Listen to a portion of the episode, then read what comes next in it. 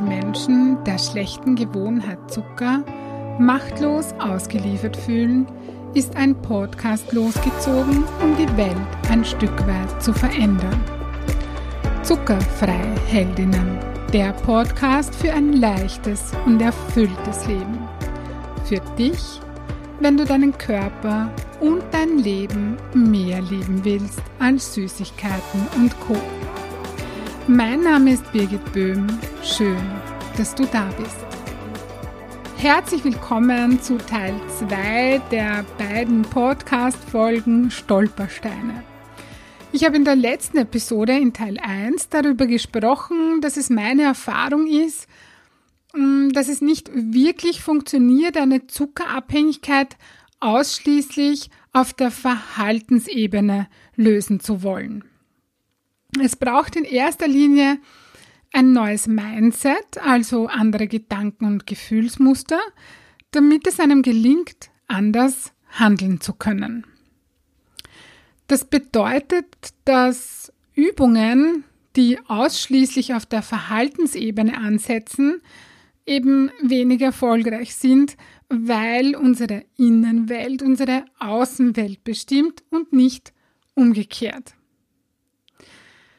Falls du die letzte Folge noch nicht gehört hast, in der ich ein bisschen etwas zu dieser Übung sage und eben auch mh, mm, darüber, dass solche ähm, Übungen, die nur aufs Verhaltensmuster abzielen, dass die, wenn man das Mindset parallel nicht verändert, dass das dann keinen Sinn macht, ja, über das spreche ich da eben in dieser ersten Episode. Falls du sie dir noch nicht angehört hast, dann dann kannst du das einfach nachholen.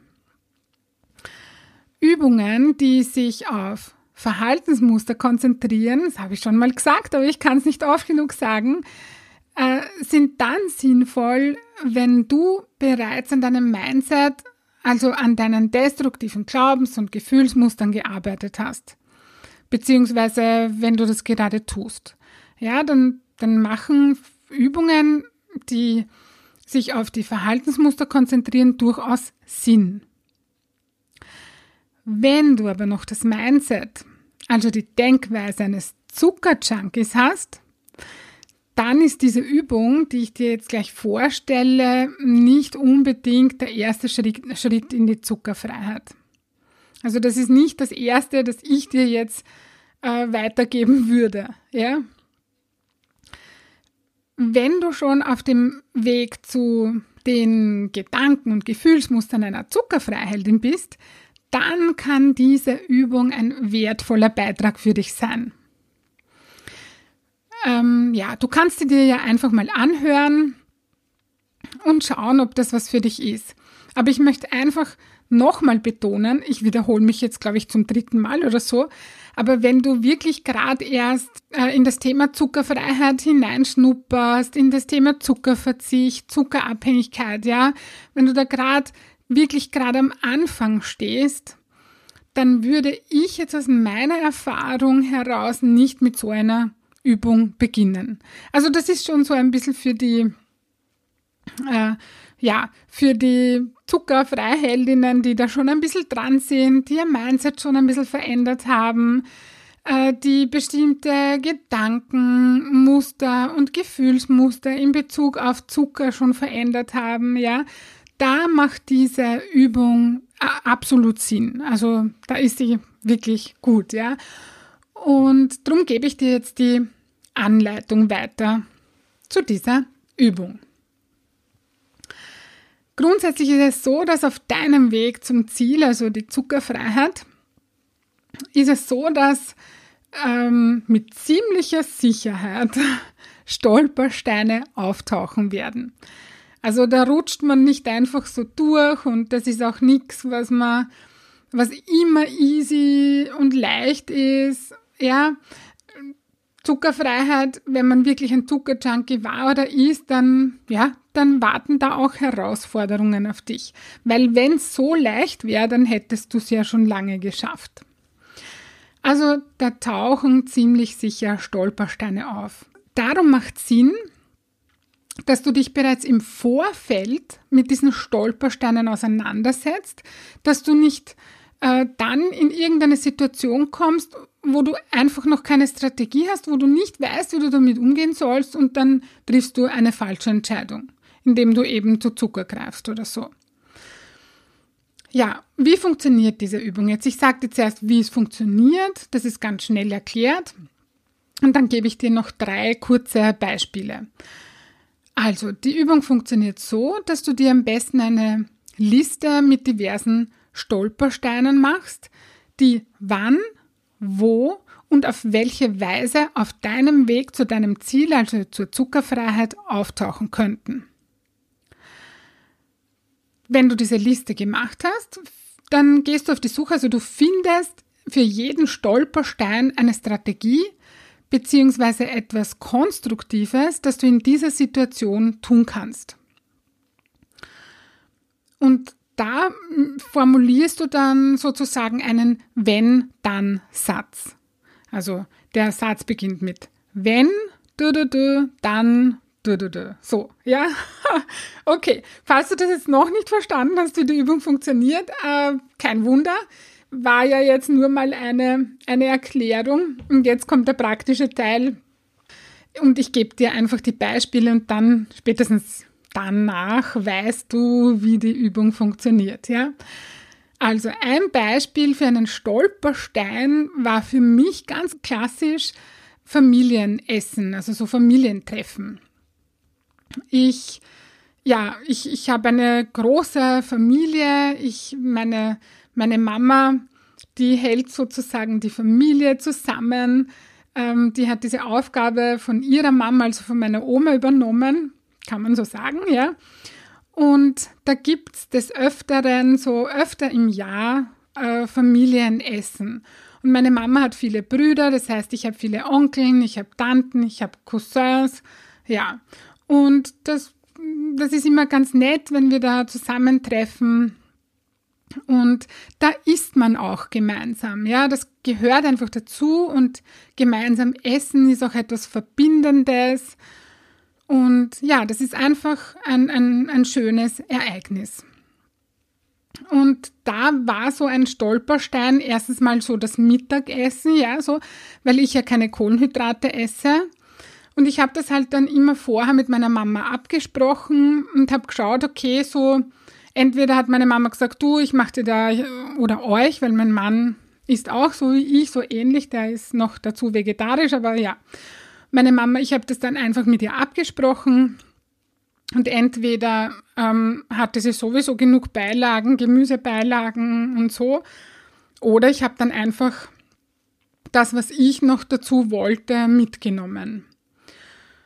Ähm, und was dann natürlich auch noch dazu kommt, ist, wenn so der Hauptgang fertig ist, dann wird Kaffee serviert und Kuchen oder Kekse oder einfach Kaffee und was Süßes. Ja, das, das ist immer dabei bei uns. Und auch da wollten mein Mann und ich nicht einfach nur mit dem Kaffee da sitzen. Wir haben uns dann einfach was Süßes mitgenommen. Ja, und insofern haben wir dann quasi auch dazugehört. Wir, es war war einfach super für uns, weil wir nicht das Gefühl hatten, na ja, jetzt können alle anderen was Süßes essen, wir müssen jetzt verzichten. Nein, wir haben uns auch auf unsere zuckerfreie Süßigkeit gefreut, ja. Also so, wenn ich jetzt eine Liste machen würde, dann würde eben würde dort stehen Familienessen als Stolperstein. Also das wäre was, wo man sagt, okay, hm, da kann ich nicht so wie früher mittun, ja. Und wenn ich das jetzt in einen Wenn-Dann-Satz formuliere, dann klingt der so. Wenn ich beim Familienessen Lust auf etwas Süßes zum Kaffee habe, weil alle Torte essen, dann nehme ich mir meine eigene Süßigkeit mit. Ja, so würde dieser Satz dann, würde dieser Satz dann lauten. Also, Stolperstein ist das Familienessen und dann der dazugehörige Wenn-Dann-Satz. So kann ich schon vorwegnehmen, ähm, ja, dass ich, dass ich mit dieser Situation umgehen kann. Ich, ich überlege mir vorher schon eine Strategie. Beispiel Nummer zwei. Ein Stolperstein, der ist jetzt nicht von mir, der ist von meinen Klientinnen.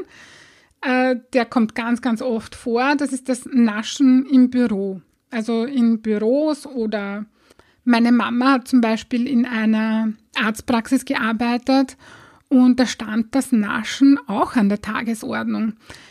Ja, das war einfach, das hat einfach irgendwie dazugehört und viele meiner Klientinnen, die in einem Büro arbeiten zum Beispiel, auch da wird viel und oft genascht äh, zwischendurch. Und auch da eben der Stolperstein heißt zum Beispiel Naschen im Büro oder Naschen in der Orde oder wo auch immer. Ja? Und der Wenn-Dann-Satz wäre, wenn alle im Büro naschen, dann greife ich zu Nüssen oder Heidelbeeren. Das wäre so eine Alternative. Du kannst dir natürlich überlegen, was du möchtest. Also das, das ist halt dann irgendetwas anderes für dich, ja. Aber das wäre so eine Möglichkeit, eine Strategie, die ich mir im Vorhinein überlege. Oder, ähm, das habe ich ja in der letzten Podcast-Folge als Beispiel schon genannt, den Urlaub, das Frühstück, ja, weil ich ja kein normales Brot esse, dass ich eben so der Stolperstein wäre, das Frühstück im Urlaub zum Beispiel. Oder wir gehen auch gerne, wir fahren auch gerne äh, in so Thermen, also in so Thermenhotels. Und da ist es ja auch, da gibt es ein, ein Frühstück, ein Buffet-Frühstück und es gibt halt einfach noch kein Eiweißbrot in, in den Hotels. Also es gibt mittlerweile glutenfreie Brote, das gibt es ja alles schon und so Weckerl und so Zeugs. Eiweißbrot habe ich persönlich noch keines entdeckt. Ähm, und darum nehme ich mir das einfach mit, ja. Also das wäre der Stolperstein, wäre zum Beispiel das Frühstück. Und der Wenn-Dann-Satz wäre, wenn ich auf Urlaub fahre, dann nehme ich mir mein eigenes Brot mit. Weil wenn ich mein eigenes Brot mit habe, komme ich gar nicht auf die Idee, ich, ich verschwende nicht mal einen Gedanken daran, ähm, auf die Idee zu kommen, ein anderes Brot zu essen, weil das tut mir einfach nicht gut, ich vertrage das nicht so gut, ja. Und so kann ich mir eine Liste mit Stolpersteinen machen und mir im Vorhinein Strategien überlegen.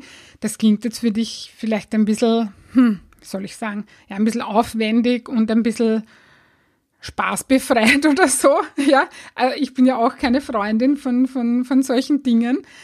Aber mir hat das einfach geholfen, ja. Mir hat das echt definitiv geholfen, dran zu bleiben und nicht in Situationen zu kommen, wo ich dann nicht weiß, äh, okay, wie gehe ich jetzt damit um? Und, und ja, ich mag halt einfach gerne ein Eiweißbrot zum Frühstück. Ich esse gern Eierspeis oder eben Ei zum, und, und Käse oder so. Und wenn ich jetzt in der Therme im Hotel bin, dann will ich einfach trotzdem mein Stückel Brot dazu haben, äh, weil, weil ich das einfach mag, ja.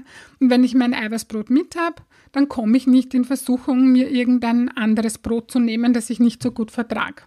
Zum Beispiel, ja. Also nochmal zusammenfassend, du machst dir eine Liste mit diversen Stolpersteinen, wann, wo und auf welche Weise auf deinem Weg zum Ziel äh, diese Stolpersteine Steine eben auftauchen könnten. Ähm, und du musst jetzt auch keine Liste machen. Du kannst einfach nur schauen, eben wenn du jetzt weißt, du fährst ein Wochenende fort, dass du dir im Vorhinein kurz überlegst, okay, welche Stolpersteine könnten da jetzt auf mich zukommen? Oder du bist wo eingeladen.